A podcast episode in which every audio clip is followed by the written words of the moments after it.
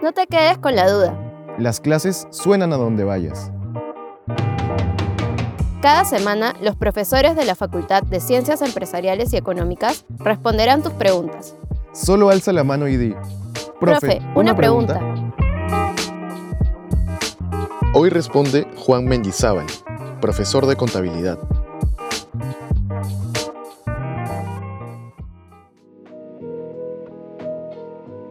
¿Por qué el Banco Central modifica sus tasas de referencia? Entre los principales objetivos del Banco Central están actuar frente a las variaciones muy bruscas del poder adquisitivo de la moneda y anclar expectativas inflacionarias.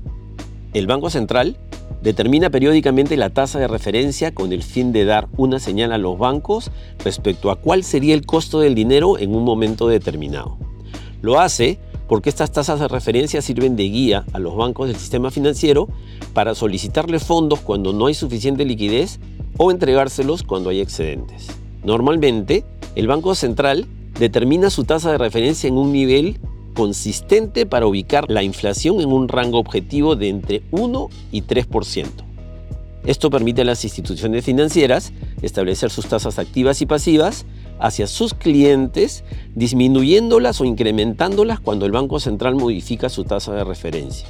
En otras palabras, lo que trata es de abaratar o encarecer el dinero en el país para establecer políticas restrictivas o políticas expansivas según sea necesario a fin de mantener la inflación en rangos adecuados.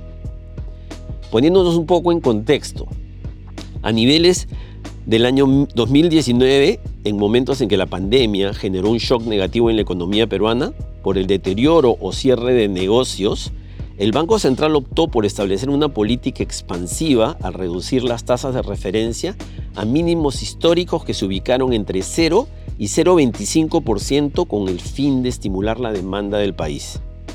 Con la reducción de tasas de crédito se facilitó la reactivación de la economía, con programas como Reactiva, llevando a través de las instituciones bancarias hacia las empresas fondos con tasas sumamente reducidas. Esta medida provocó recuperación económica, sin embargo trajo también de la mano un incremento significativo del consumo y como es lógico, una consecuencia de un incremento de la inflación. Desde finales del 2021, cuando ya se observaba una recuperación económica, pero una alza en inflación, el Banco Central optó por pasar de una política expansiva a una política restrictiva, empezando a elevar sus tasas de referencia para contener la creciente inflación, sin detener excesivamente el crecimiento. En el 2022, habiéndose consolidado una recuperación, el Banco Central ha venido elevando su tasa de referencia, llevándola a un nivel de 7.75 en la cual se ubica actualmente. En febrero del 2023, sorpresivamente ha hecho una pausa en la elevación de las tasas, no sin aclarar que podría continuar elevándolas en meses siguientes si lo considera necesario para corregir hacia la baja el nivel de inflación en el país, que a enero del 2023 ya se encontraba en 8.66%. Como mencionó Julio Velarde, esta inflación es alta y está fuera del rango meta, pero es bastante menor a la de otros países de América Latina y el mundo. ¿Estas decisiones toman en cuenta lo que pasa en otros países? La independencia en el manejo y conducción de sus políticas monetarias busca actuar frente a lo que ocurra en nuestro país. Sin embargo, las condiciones que genera la inflación aquí en el Perú sí pueden verse afectadas por lo que ocurra fuera de nuestras fronteras. Un ejemplo son el encarecimiento de alimentos o materias primas importadas, provocado por conflictos armados en Europa, o el encarecimiento del transporte y fletes internacionales por la crisis de contenedores, o por los desastres naturales en otros países, por cierre de fronteras por rebrotes de pandemia como ocurrió en China, que redujo la demanda del gigante asiático a todo el mundo. Tomando en cuenta esto, el Banco Central opta por tomar, entre otras medidas, variar la tasa de referencia en nuestro país, al igual que lo hace la Fed, que es el Banco Central de Reserva de los Estados Unidos con el fin de propiciar el crecimiento sostenido, pero controlando la inflación. ¿Qué decisiones está tomando la Fed y qué efectos tienen en nuestro país? Algunos analistas opinan que la Fed demoró en empezar a subir las tasas de referencia en Estados Unidos, dado que buscaba alcanzar primero una máxima reactivación y la capacidad máxima de empleo, a costa de un incremento de la inflación mayor a la deseada.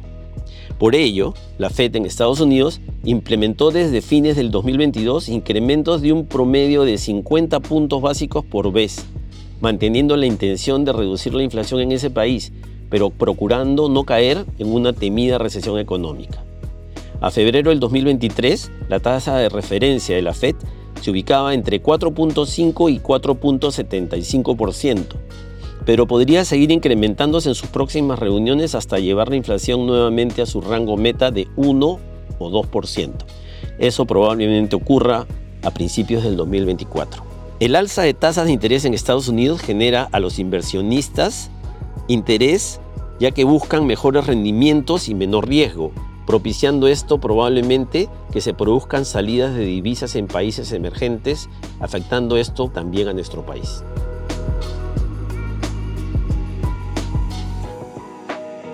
¿Qué tendencias han seguido las modificaciones a la tasa de referencia en el Perú? Las crisis mundiales como lo ocurrido en el 2008 o en el 2019 no se ven con frecuencia, pero son parte de los ciclos que ocurren indefectiblemente. Salir de las crisis demanda tiempo para lograr que los mercados se recuperen totalmente. Cada país es un tema diferente, como por ejemplo, mientras la Fed incrementa tasas en Estados Unidos para frenar la inflación, China flexibiliza medidas económicas para reactivar su economía por los cierres por rebrotes de COVID que tuvo hacia finales del 2022. Si a ello se suman temas como la escalada bélica en el conflicto Rusia y Ucrania, pueden generarse nuevas situaciones que cambien el panorama mundial. La polarización política de gobiernos de Latinoamérica son otros factores que aún generan mucha incertidumbre. Los factores climáticos y desastres naturales son cada vez más radicales y sorpresivos y pueden agravar las crisis, desafortunadamente alterando planes preestablecidos por los gobiernos aún más preparados. En el Perú se logró una recuperación económica y un control de la inflación en el segundo semestre del 2022. Sin embargo, esto se ha frenado por los hechos políticos ocurridos a fines del año pasado. El 2023 se inicia con un escenario complicado en el país que ha creado expectativas negativas entre clasificadoras de riesgo e inversionistas, generando que se hayan rebajado calificaciones y perspectivas para Perú por parte de casas como Fitch o Moody's. Este panorama de incertidumbre está generando un freno en las inversiones, que son las que generan empleo e ingreso en empresas y personas, así como la recaudación fiscal del gobierno a favor de los peruanos. Los analistas sugieren que luego de la pausa que hizo recientemente el Banco Central en las subidas de tasas, se podría dar un incremento más de otros 25 puntos básicos para llegar a una meseta de 8%. Todo esto dependiendo del repunte de la inflación, para luego empezar con una tendencia suave a la baja durante el resto del año. El objetivo del Banco Central es retomar los rangos meta de 2 a 3%, lo más pronto posible, pero esta labor no será muy fácil considerando diversos factores económicos, por eso es imprescindible que ustedes conozcan y se mantengan al tanto de la evolución de variables como las tasas de referencia e inflación de nuestro país.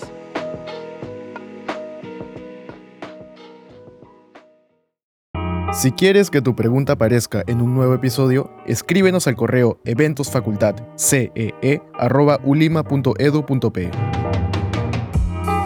Para escuchar más respuestas a tus preguntas, suscríbete al programa en Spotify, Apple Podcast o la plataforma de podcast que prefieras.